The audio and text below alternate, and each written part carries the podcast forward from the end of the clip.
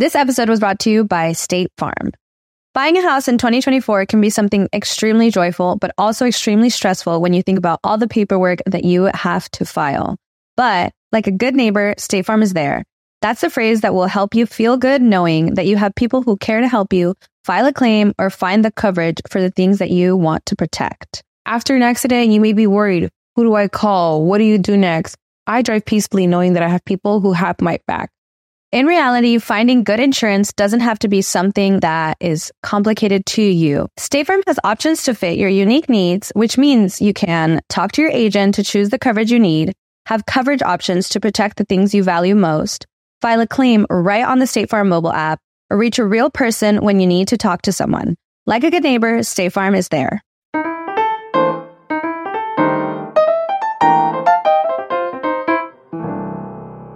Hello mi gente amada y bienvenidos a un nuevo episodio de Bla Bla Bla. Muchísimas gracias a toda la gente que está escuchando el podcast. Siempre lo digo, lo agradezco muchísimo que elijan el mío. O sea, de tantos podcasts que existen, yo hasta me lo pregunto, ¿por qué? ¿Cuál es la necesidad, pero bueno, esa es decisión de ustedes. Yo no soy nadie eh, para obligarlos a que no escuchen mi podcast, ¿cierto? Entonces, quería darles las gracias porque de verdad sé que los acompaño en esas tareas de limpieza del lugar, de diligencias, incluso durante el trabajo, pero bueno, ustedes me acompañan a mí en mi carrera por mis sueños. Este, quería rápidamente, antes de, iniciar el programa, agradecer a la gente de Axis Diseños Interiores. Revisen sus redes sociales si tienen algún tipo de trabajo de restauración de interiores, de renovación, de lo que sea, trabajos de, ese, de esa índole, diseño. Revisen su trabajo porque es excelente. Ellos me ayudaron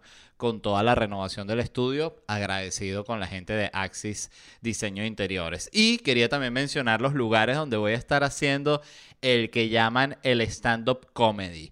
Eh, me voy a presentar hoy en Miami. Quizás cuando estés escuchando esto, me estoy presentando en este mismo momento. Estoy en la tarima ahí como un tigre. El 5 y 19 de agosto con noches en Miami, activos la gente en Miami. Y luego arranco mi gira de locura stand-up comedy. Voy a estar el 24 de agosto en Tampa, Orlando el 26 de agosto, Sarasota el 3 de septiembre, New York el 22 de septiembre. Y luego sigo Indianapolis, Raleigh, Austin, Los Ángeles y Boston. Todos estos tickets los consiguen en ledvarela.com, así que vayan ya a su celular, ponen ledvarela.com y listo. A mí hay gente que me sorprende, debo decirlo, que me pone... El otro día viene un comentario en Orgullo Nacional y decía, Lec Valera, el mejor comediante. Y dije, oye, aprecio muchísimo el piropo de verdad y el comentario buena vibra, pero pero ¿cómo escribes mal el nombre y el apellido si estás en el canal? O sea, lo estás viendo ahí escrito, dice Led Varela YouTube, o sea,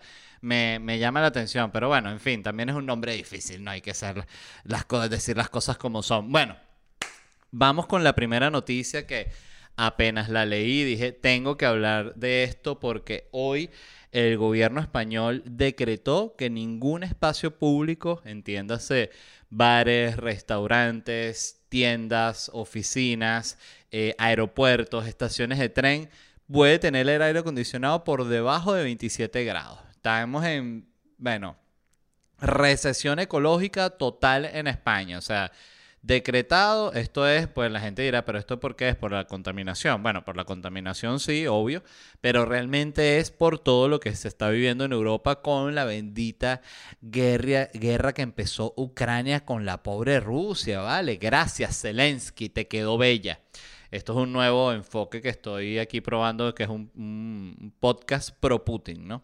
Este por cierto, vi las fotos de Zelensky con la esposa y siempre que se hace una sesión de fotos, un presidente en medio de una crisis, eh, siempre pasa lo mismo, que yo es que digo, ¿por qué lo hacen de verdad? Porque independientemente que no, pero es que da notoriedad, es que trae atención a lo que está sucediendo en Ucrania, a la gente siempre le parte los huevos que en medio de una crisis está el presidente así que sí posando con un flu así peinado y, maquillado profesional. Es como que, bueno, hijo, este, yo ahí lo entiendo, me parece una movida terrible y siempre que los políticos hacen eso, en el contexto que sea, me parece...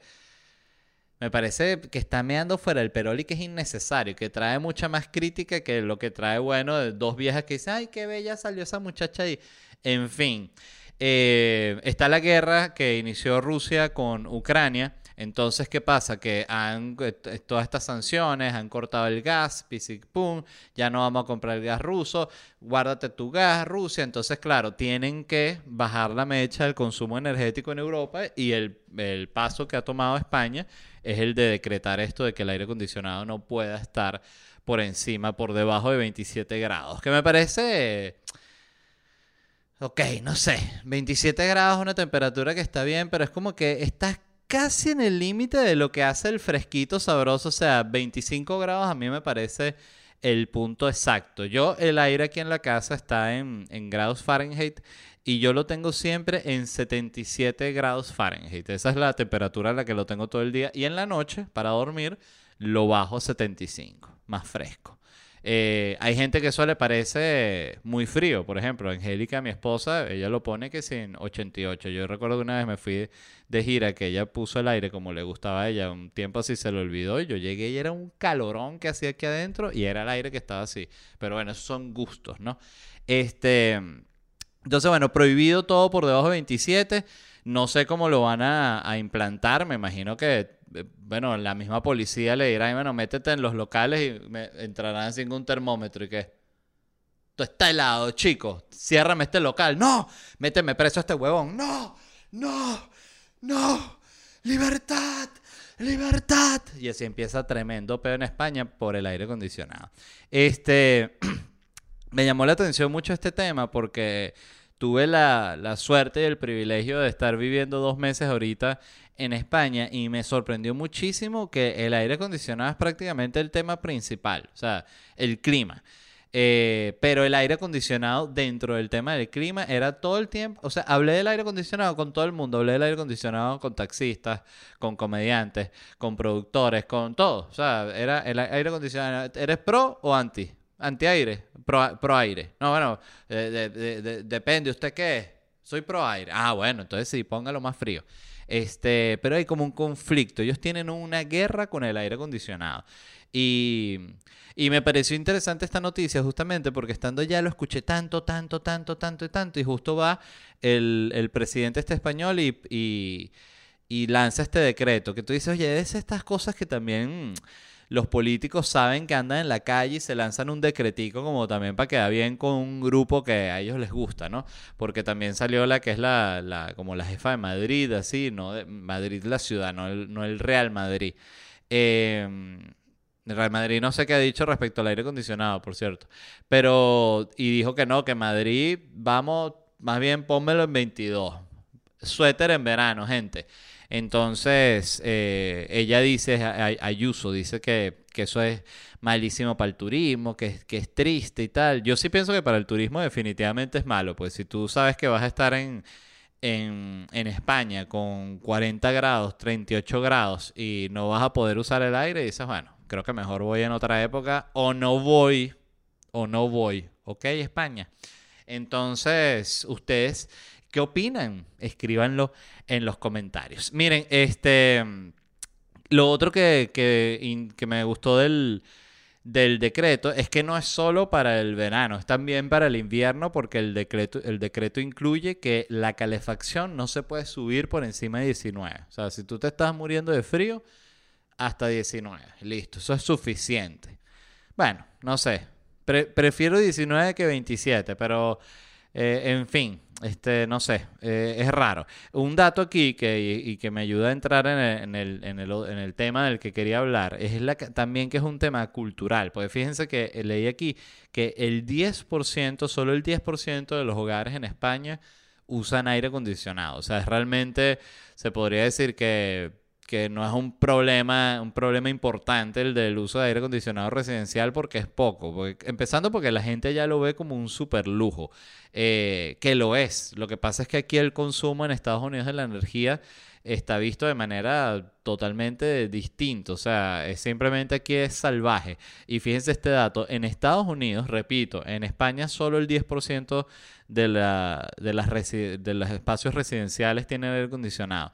En Estados Unidos el 90% de las casas tienen aire acondicionado. Y esto no me no tengo la menor duda de que sea así porque de verdad yo eh, yo empecé a usar aire acondicionado en, mi casa cuando me mudé aquí en, Miami, que este departamento tiene aire acondicionado.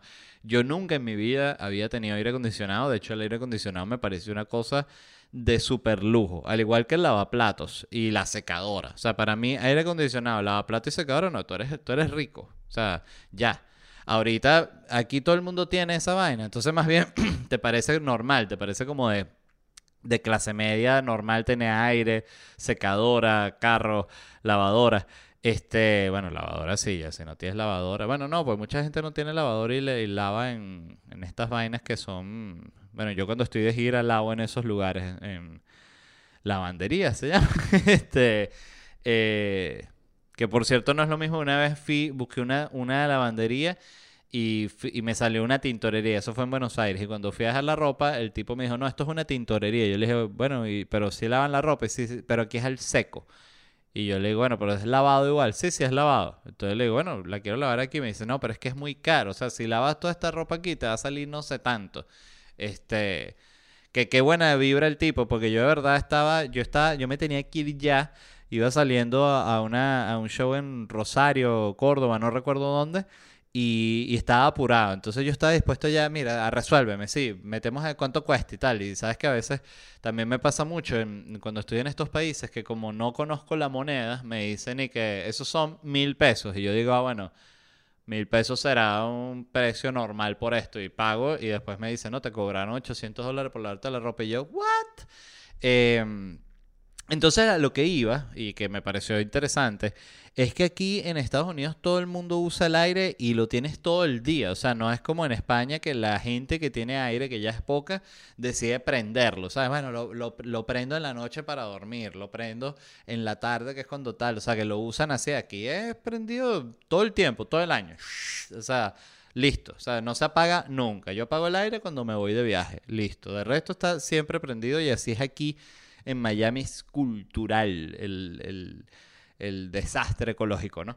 Eh, otra cosa que también aquí de la Florida, aquí no se, no se recicla, que es algo que me llama también mucho la atención porque en Venezuela no, no era ni siquiera un tema. Yo siento que parte del, desastre en Venezuela es que genera ese tipo de segundo desastre, vamos a decir, que es que la gente, si tú dices allá que mira, hay que reciclar, la gente, ah, está reciclando yo, si más bien estoy aquí, ¿qué tal?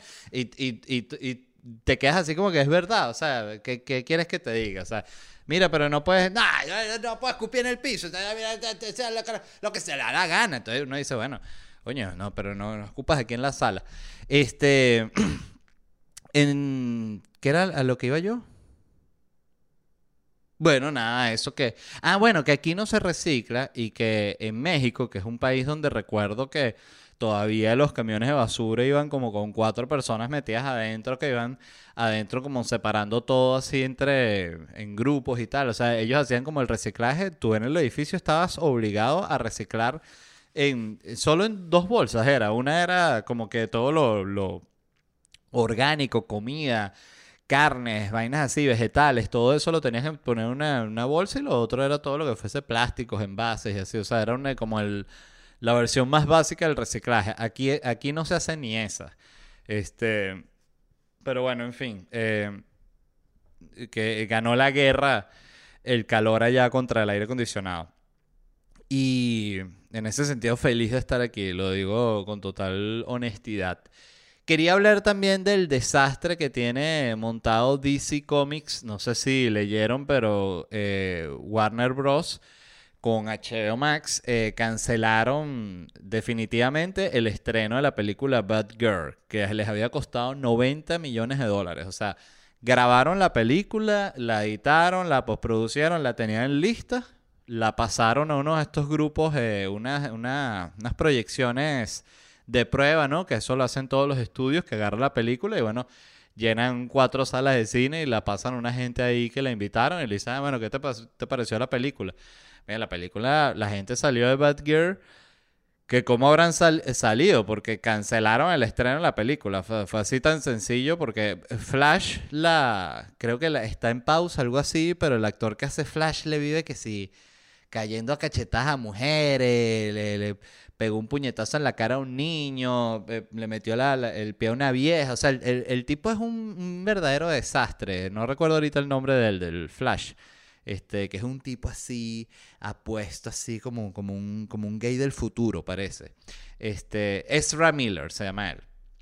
Eh, bueno, el tipo es un desastre, entonces la película Flash, que, que, impresionante cuando tú eres un desastre a ese nivel, que lo que es la oportunidad de que es que te den una película como Flash, así tipo, mira, vas a hacer Flash, toma, son 20 millones de dólares o 10 millones o no sé cuánto le habrán pagado, 5, eh, vamos a decir, 5 para ti. Y nada, ni siquiera tienes que correr, pues todo eso en efecto especial, tú no puedes correr a esa velocidad. Tú lo que tienes que hacer siempre es el arranque, como que ¡ching! Y ya ahí nosotros le metemos toda la otra vaina. Entonces, bueno, acción, no joda, ya te vas a joder Ah, y ahí, ya, quedó. Sí, dale ahorita una como que vas para allá, para joder al otro. ¡Ah! Y va para el otro lado, ya le ponen rapidito, ¿no? Em, entonces, nada, pasaron la película en estas proyecciones de, de, de, prueba, de ensayo, y la gente dijo, oye, ¿por qué me hiciste esto? O sea, es la peor película que he visto en mi vida, Bad Girl qué pedazo de mierda. Entonces, nada, los ejecutivos dijeron, vamos a cancelar esta vaina porque la cancelada que nos van a echar por Twitter eh, no, no, no se la aguanta nadie. Eh, esto es triste por varias razones. Yo no sabía nada de esta película, no sabía ni que la estaban grabando, nada. Eh, pero me enteré, gracias a que la cancelaron, que el villano de la película era Brendan Fraser. ¿Saben Brendan Fraser, no? ¿Recuerdan? De la momia, George de la Jungla, este, ¿dónde más estuvo Brendan Fraser? el, Diablo con el Diablo, creo que se llamaba, la, el, Diablo. Eh, él tuvo un super momento y luego se desapareció. Ah, salió en esta película también, se llama Crash, Crash, una película horrible. Este, y él era el villano de esta película porque este tipo está como que resurgiendo de las cenizas. De hecho, leí también que va o protagonizó una película que van a estrenar que se llama The Whale, la, la, ballena. Eh, y es una película de Darren, Darren Aronofsky, este, que es un director que me encanta. Por cierto, hace poco vi la película El Cisne Negro, que es una película que yo había yo recordaba que cuando salió la vi varias veces pues me gustó mucho, ¿no? Y hace poco eh, la hace poco, hace una semana la volví a ver y qué película tan increíble es el cisne negro, de verdad, Black Swan. Véanla por favor porque es una joya. Eh, al igual que todas las películas, yo, yo les jalo mucha bola a Aronofsky como, como director. Me gustó incluso la de Noé, que todo el mundo se burlaba porque sale unos monstruos de piedra y tal. A mí me gustó todo.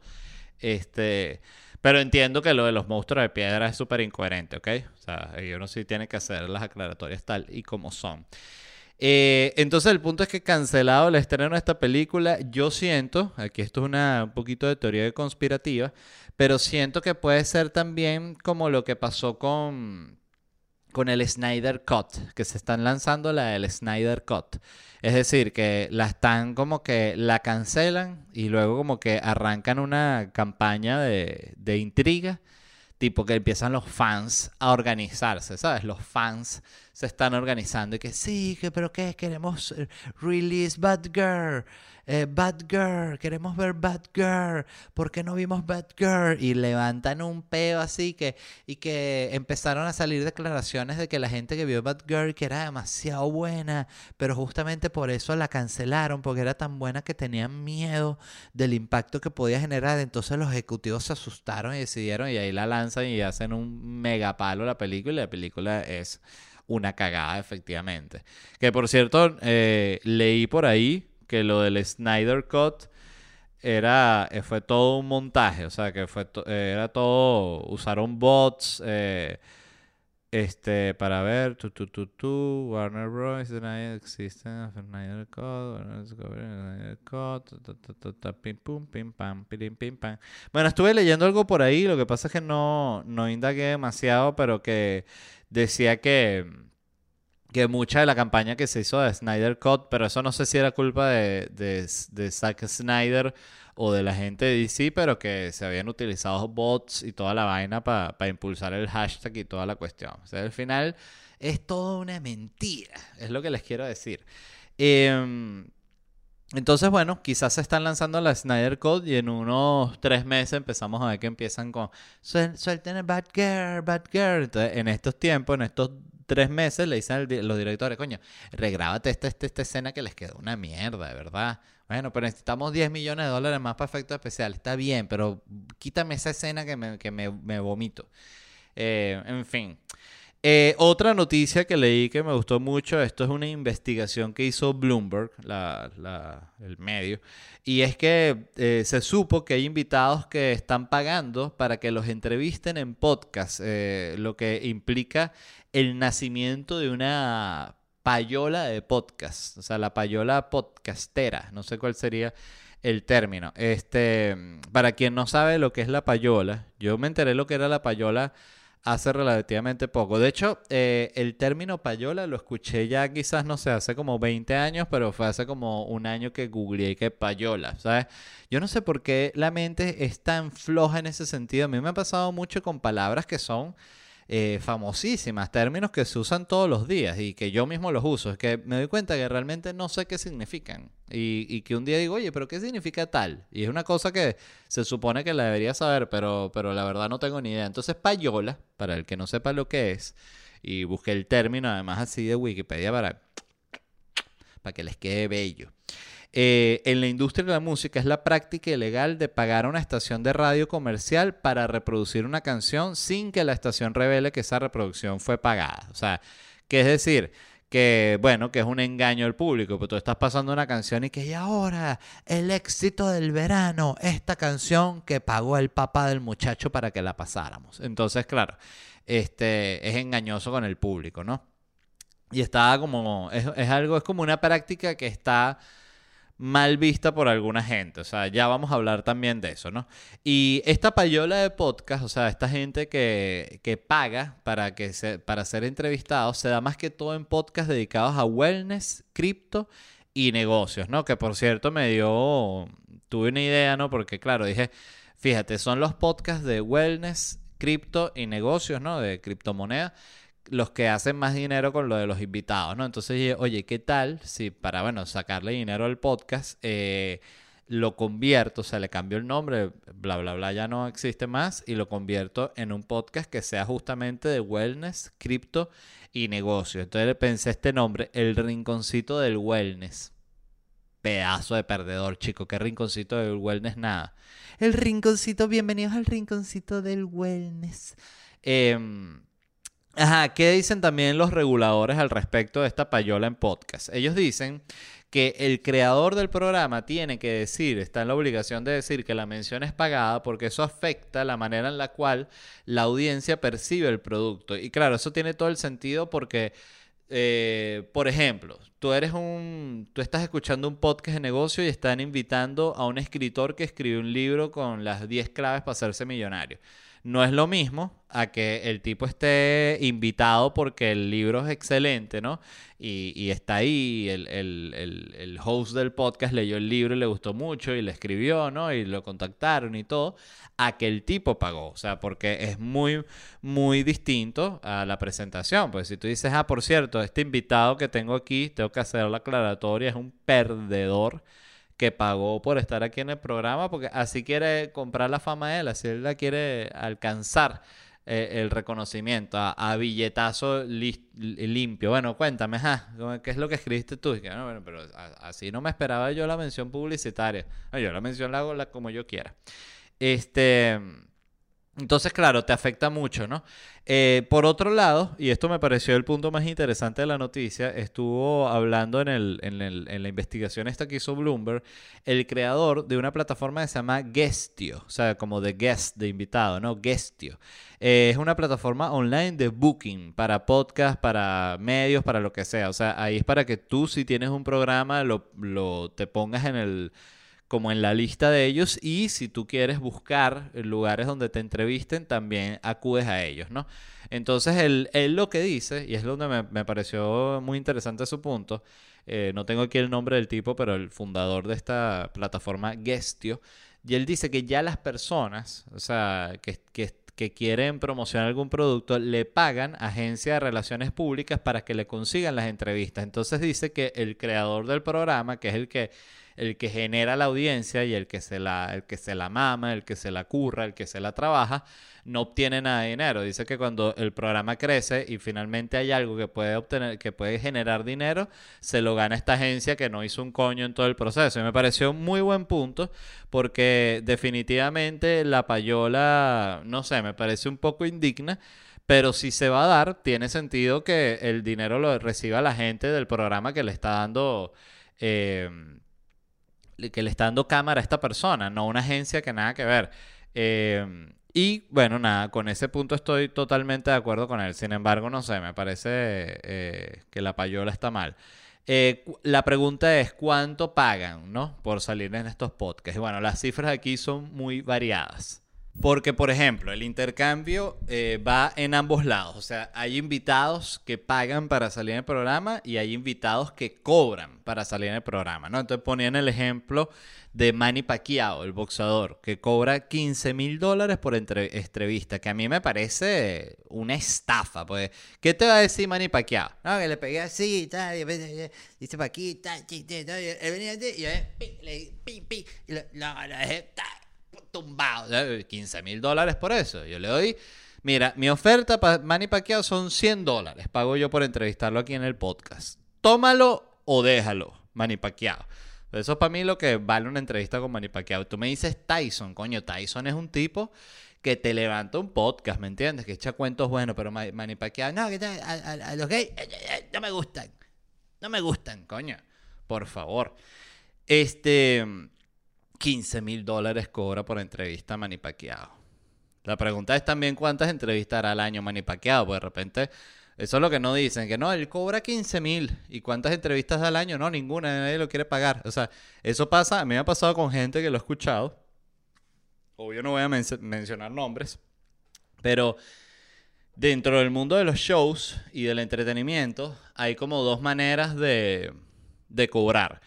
Una es que vas a porcentaje con la taquilla. Es decir, tú te quedas con tanto porcentaje de la taquilla. Vamos a decir, a ti te queda, vamos a decir, un número cualquiera, el 50% de la taquilla. Entonces eso es que dependiendo de lo que haga el show, a ti te va a tocar el 50%. O sea, si tú vendes 500 tickets, te toca el 50%. Si tú vendes 1000 tickets, 50%. 10 tickets, 50%. Hay otra modalidad que es la del fee que es que la persona cobre. Dice, no, yo por un show mío cobra, qué sé yo, 5 mil dólares. Entonces, claro, el, show, el productor lo puede hacer de 100, de 500, de 1000 personas, de lo que él vea apropiado, pero tú siempre vas a ganar esos 5 mil dólares que tú pediste. Bueno, el punto de todo este contexto que estoy dando es porque yo sé de cantidad de gente que cobra una cifra que nadie se la quiere pagar. Entonces es absurdo porque dicen, no, yo cobro 10 mil dólares. Ok, ¿Y, cuántos shows hiciste al año? No, ninguno, nadie me quiere pagar los 10 mil dólares. Coño, entonces no cobras 10 mil dólares. Ese es el punto. O sea, no. O en todo caso, no lo vales. Este. Y para mí, Manny Pacquiao no vale 15 mil dólares una entrevista. Seguramente alguien que está escuchando aquí, un fanático de Manny Pacquiao, eh, fanático del boxeo, que además quiere sacar un podcast de boxeo, dice, ver, que tuviese yo ahorrar a 15 mil dólares para pagarle a Manny Pacquiao una buena entrevista. Eh, y también de cuánto dura la entrevista, porque capaz te dice 15 mil dólares son 15 minutos. No, me dan 15 mil dólares, quiero una entrevista de tres días con Manny Pacquiao, que dure así, 72 horas. Em, para la gente que paga para ser entrevistada, y aquí era donde está el otro punto, ¿no? Hay invitados que han pagado hasta 50 mil dólares para salir en podcast. Y este tipo, el de la agencia Stackestio, él sugiere cobrar, o sea, la gente que quiera cobrar este, a sus invitados, eh, sugiere cobrar de 100 a 150 dólares por cada mil personas que escuchan el podcast, lo cual está bien, porque si te escuchan mil personas son 100 dólares, te escuchan 10 mil personas, mil dólares, 100 mil personas, 10 mil dólares, ¿no? ¿Estamos? ¿10 mil dólares? ¿100 mil? Sí, exacto. Este, o sea, es un dinero que ya tú dices, coño, 10 mil dólares por una entrevista de 100 mil views. O sea, depende también del, del, del público al cual tú quieras eh, apuntar, ¿no? Pero bueno, hay casos también muy exitosos. De hecho, aquí cuentan uno de un tipo que se llama Nick Unsworth, que es un entrenador de negocios, un coach de negocios y director ejecutivo de Life on Fire, que sabrá su madre que es Life on Fire. Life on Fire. Vamos a buscar lo que es eso. Life on Fire es como, como unos cursos de, de, para ser entrepreneur, así como una cosa tipo Tony Robbins, eh, ese, ese estilo tiene, tiene esa pinta. Eh, bueno, este tipo, que es el director de esta Life on Fire, él dice que él pagó en este programa de un tipo que se llama Dumas, que tiene un programa, un podcast de negocios, pagó 35 mil dólares por dos apariciones, o sea, dos entrevistas en el podcast y 12 semanas de anuncios. Y dice que él al final, después de hacer esta inversión, disculpen, él obtuvo 150 mil dólares en ingresos al convertir los oyentes del podcast gratuitos en clientes que pagaron por acceder a sus cursos de negocios, que es lo que él vende. Entonces, claro, si le funciona la inversión, me imagino que hay otros que no le funciona, o sea, y así se, se maneja. Entonces, bueno, pero el punto es, yo lo que sí eh, pienso como conclusión es que ahorita cada vez que veo un programa voy a pensar, ese invitado pagó para estar ahí. No hay forma de que ese tipo esté ahí por mérito propio. No, pero ese es Robert Downey Jr., que pagó, dije. Eh, oye, qué interesante esto, ¿no? De la payola. ¿Y por qué? Eh, esto, esto es algo que siento que merece un estudio en sí mismo, pero ¿por qué el mundo del wellness, del cripto, del NFT, eh, es todo como uno mismo? A pesar de que no es lo mismo, pero se siente como lo mismo, porque se siente siempre...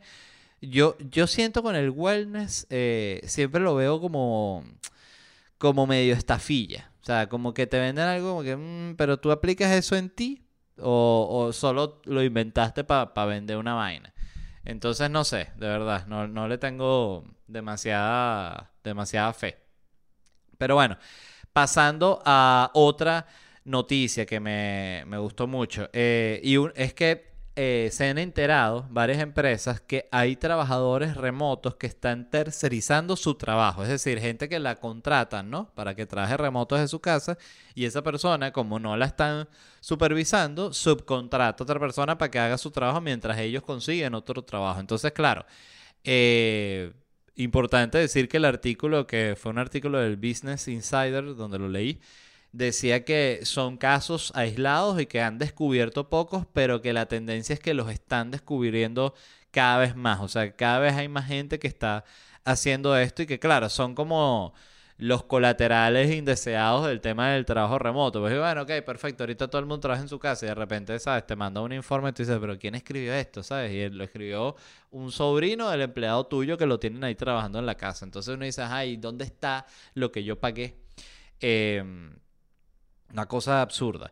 Eh, les quería también hacer una, una recomendación de, de, un par de podcasts que escuché y que me gustaron muchísimo. Uno es, eh, bueno, eh, el, el, primero es uno que se llama, yo no sé si he hablado de este podcast, se llama Flagrant. Me cuesta mucho decir esa palabra. Flagrant. Eh, este es un podcast de Andrew Schultz, se llama él, y el, y el compañero de él se llama Akash Singh. Este es un podcast que yo recuerdo, yo creo que lo mencioné durante la pandemia porque fue un podcast que como que le iba bien, pero en la pandemia terminó de explotar. Recuerdo que ellos tenían una cosa así como decirte 80 mil personas en Patreon. O sea, era una vaina absurda del éxito del programa. Y empezaron así como un podcast y han ido creciendo y ahorita ya tienen como un estudio arrechísimo, este, y, están haciendo como invitados grandísimos. Entonces tuvieron de invitados a Luis C.K. y a Joe List, ¿no? Que son dos comediantes. Luis C.K. me imagino que obviamente lo conocen, es una, una leyenda. Y, y el programa estuvo realmente increíble, se los quería recomendar porque, primero, hay al inicio del programa un contrapunteo muy arrecho de, egos entre Andrew Schultz, que es el, la estrella ¿no? de este podcast, y Luis C.K., ¿no? Tienen personalidades muy, muy diferentes. A mí personalmente Andrew Schultz me parece un tipo que es insoportable, pero entiendo su éxito. Fíjense que él hizo unos videos increíbles durante la pandemia que eran como, los grababa en este formato así vertical, como directamente para, para hacer un reel. Y era como que agarraba un tema y le, era chiste, pa, pa, pa, pa, pura coñaza, ¿no? Como, qué sé yo, eh, George Floyd, pi, pi, pi, pi, pi, pi, pi, pi, eh, qué sé yo, este... eh, coronavirus, ti, ti, ti, ti, ti. Y el tipo lo respeté mucho porque yo siento que la pandemia fue una época muy jodida creativamente que solo gente realmente talentosa la pudo sobrevivir a nivel creativo. Porque eh, yo personalmente, a mí me, me, salvó la vida el podcast porque me dio algo que hacer. O sea, era como que me mantenía ocupado. Y si no, yo me hubiese vuelto loco. Pero más allá de eso, me sorprendió la gente que tenía como cabeza para en medio de la pandemia sacar nuevos formatos, intentar nuevas cosas. O sea, realmente lo admiré mucho. Y Andrew Schultz fue uno que lo hizo así tal cual. Entonces había también una relación importante entre ellos en el podcast porque Andrew Schultz acaba de vender su stand-up comedy por, por pay-per-view y le fue súper bien. Este, habrá ganado un dineral. Y el primero que lo hizo así recientemente, aunque creo que el primero que lo hizo, aunque sea así de manera masiva y exitosa, que vendió un podcast, de, un podcast, un stand-up de manera online fue Luis C.K. con el, el Life, at, the Beacon Theater, si no me equivoco. Em, él vendió el especial, si no me equivoco, a 5 dólares lo vendía. Y el tipo hizo como 2 millones de dólares en una semana, una cosa así. Fue una cosa impresionante. Este. Entonces les recomiendo mucho que vean el episodio. Está, el episodio se llama Louis C.K. was almost gay. Eh, está también Joe List, que es un comediante, no sé si les hablé de él, pero si no aprovecho para recomendarles, él tiene un especial buenísimo en YouTube que lo, lo vi, en, lo vi en un avión eh, recientemente. Joe List, déjenme buscarles cómo, cómo se llama para que lo puedan buscar. Se llama This Year's Material, o sea, el, material de este año, Joe List. Este, hace tres meses lo subió. Excelente especial de stand-up, o sea, increíble comediante, tiene, es, simplemente es muy bueno. Y me encantó esta entrevista entre ellos dos porque hablan cantidad de cosas, entre ellos dos no hay, de hecho hay cinco personas en la entrevista. Que ahorita también está como de moda eso de que eh, están como los del podcast y hay un bicho que, que está en una laptop o con un celular. Y que aquí tengo la calculadora abierta. Que que, pero ¿qué hace ese tipo ahí? Este, véanlo en este de, Andrew Schultz. Hay un tipo ahí que está, eh, está simplemente sentado en un sofá y creo que tiene una participación en todo el programa. Que uno dice, pero una persona que tiene una participación en todo el programa, ¿para qué coño está sentada en el sofá? Quiten ese huevón de ahí. Eso es lo que, lo que ordenaría yo como director, ¿no? Pero bueno, por suerte para él no lo soy. Fíjense, este, y lo otro que les quería recomendar es otro podcast con Luis C.K. también, porque él ha estado haciendo como un, sí, un regreso, ¿no?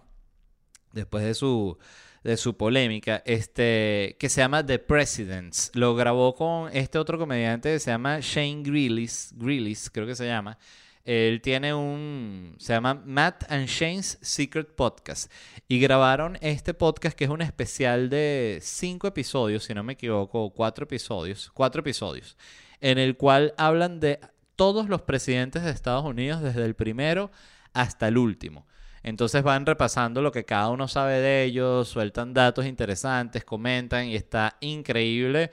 Primero es pamearse de la risa, pero más allá de eso, es súper informativo. Así que les quería recomendar ese par de podcasts porque me, gustaron muchísimo. Em, y no conocía a este otro comediante, Shane Grillis, y de verdad me pareció excelente el, trabajo de él. Eh, y una cosa que quería mencionar con, con, Andrew Schultz que me, que me vino a la cabeza la comparación fue que cuando él salió, que recuerdo que él además empezó como a a, estallar su fama porque él salió en unos episodios muy populares de Joe Rogan, ¿no? Entonces, eh, claro, eh, cuando tú apareces en un programa tan, tan conocido y tienes además una aparición que es importante, ¿no? Que es divertida y vuelves a aparecer y es divertida, es importante, él agarró vuelo, ya tenía sus proyectos andando y fue como que terminó de, de estallar. Y fue algo interesante, pues recuerdo que cuando las primeras veces que vi a Andrew Schultz me gustó mucho. Y es, coño, este tipo tiene muy buen estilo, me gusta, es cómico, es, es bien este, contestatario, ¿sabes? me pareció tremendo comediante. Y con el tiempo me fue aburriendo y me fue leyendo cada vez más. Y me recordó, yo no sé si vieron, pero hace como una semana o dos semanas se hizo viral una, una chica que estaba con un, con un, em, un, un emu, un, un emu, un emu Sí, que es como, como, una, como una avestruz. Entonces se llama Emmanuel. Entonces ella está como grabando un video y, la avestruz va y le tumba la Emmanuel. Ella dice, no, Emmanuel. Y le tumba la cámara y yo, no, coño, qué buena la avestruz, vale. Miren, eh, no me paraban de salir videos de esa caraja. O sea, pasé, pasé todo el arco de la fama de ella en tres días. O sea, ponte que el primer día vi el video de Manuel.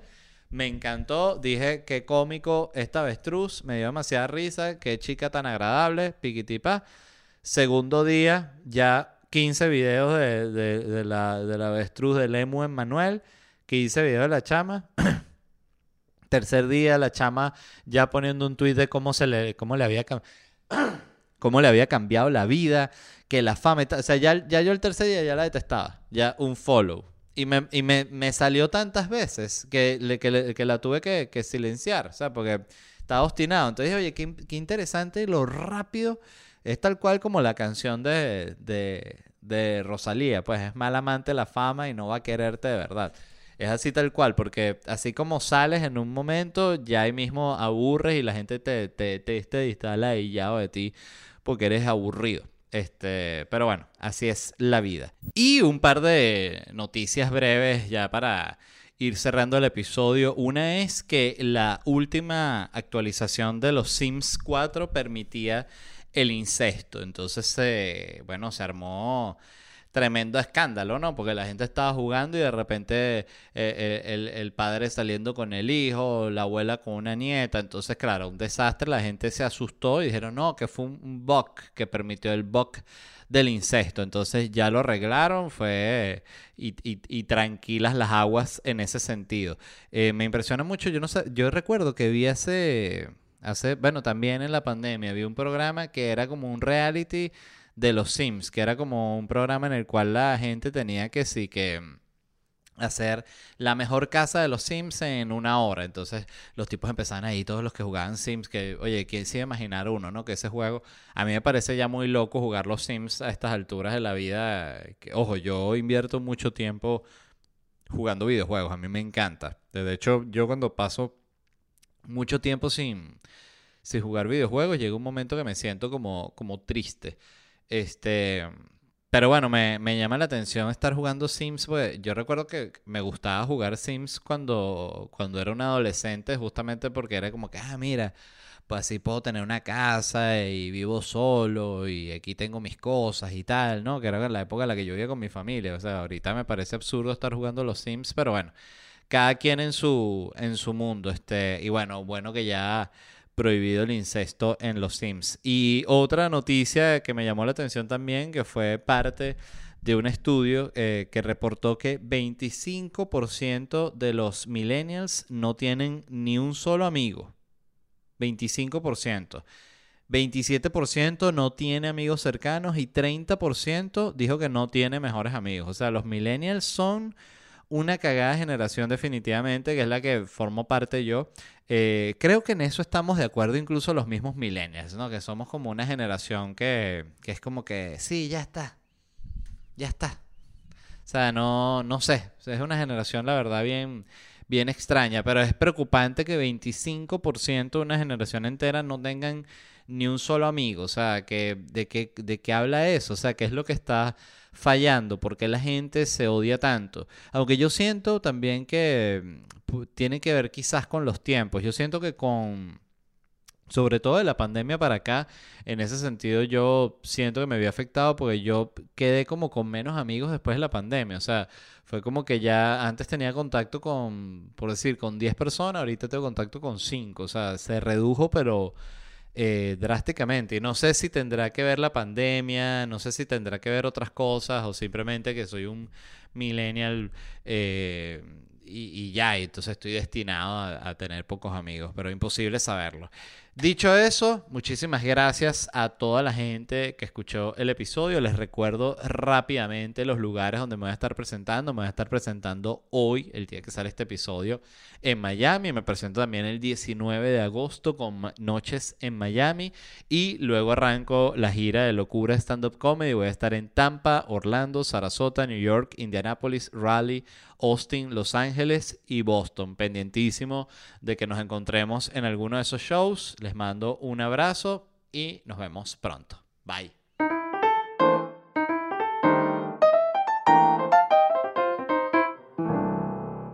Hey guys, it is Ryan. I'm not sure if you know this about me, but I'm a bit of a fun fanatic when I can. I like to work, but I like fun too. It's a thing. And now the truth is out there. I can tell you about my favorite place to have fun Chumba Casino. They have hundreds of social casino style games to choose from, with new games released each week. You can play for free anytime, anywhere and each day brings a new chance to collect daily bonuses. So join me in the fun. Sign up now at ChumbaCasino.com. No purchase necessary. Group. Void were prohibited by law. See terms and conditions. 18 plus.